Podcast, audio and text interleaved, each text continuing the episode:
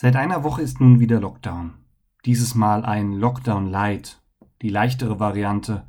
Kitas und Schulen bleiben offen. Davon abgesehen ist das öffentliche Leben wieder ziemlich stark eingeschränkt.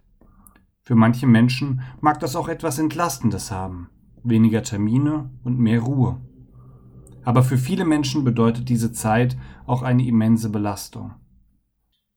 Sei es die Arbeit im Homeoffice, die mit der Familie in Einklang gebracht werden muss, oder das Ausbleiben von Begegnungen und die Einsamkeit.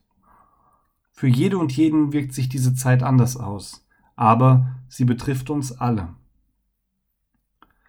Im ersten Brief an die Gemeinde in Korinth beschreibt der Apostel Paulus die Gemeinde als einen Körper, zu dem viele Glieder gehören.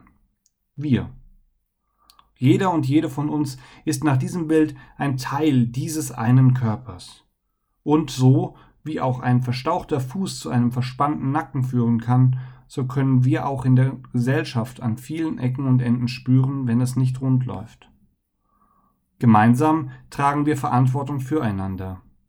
Gerade jetzt. Der Apostel Paulus schreibt, alle Teile sollen einträchtig füreinander sorgen.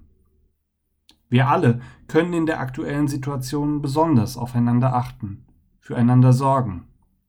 Vielleicht geht der eine für den anderen einkaufen.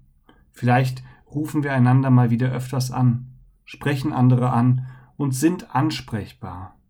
Achten auf die Sorgen und Nöte unserer Mitmenschen, haben unsere Nächsten im Blick.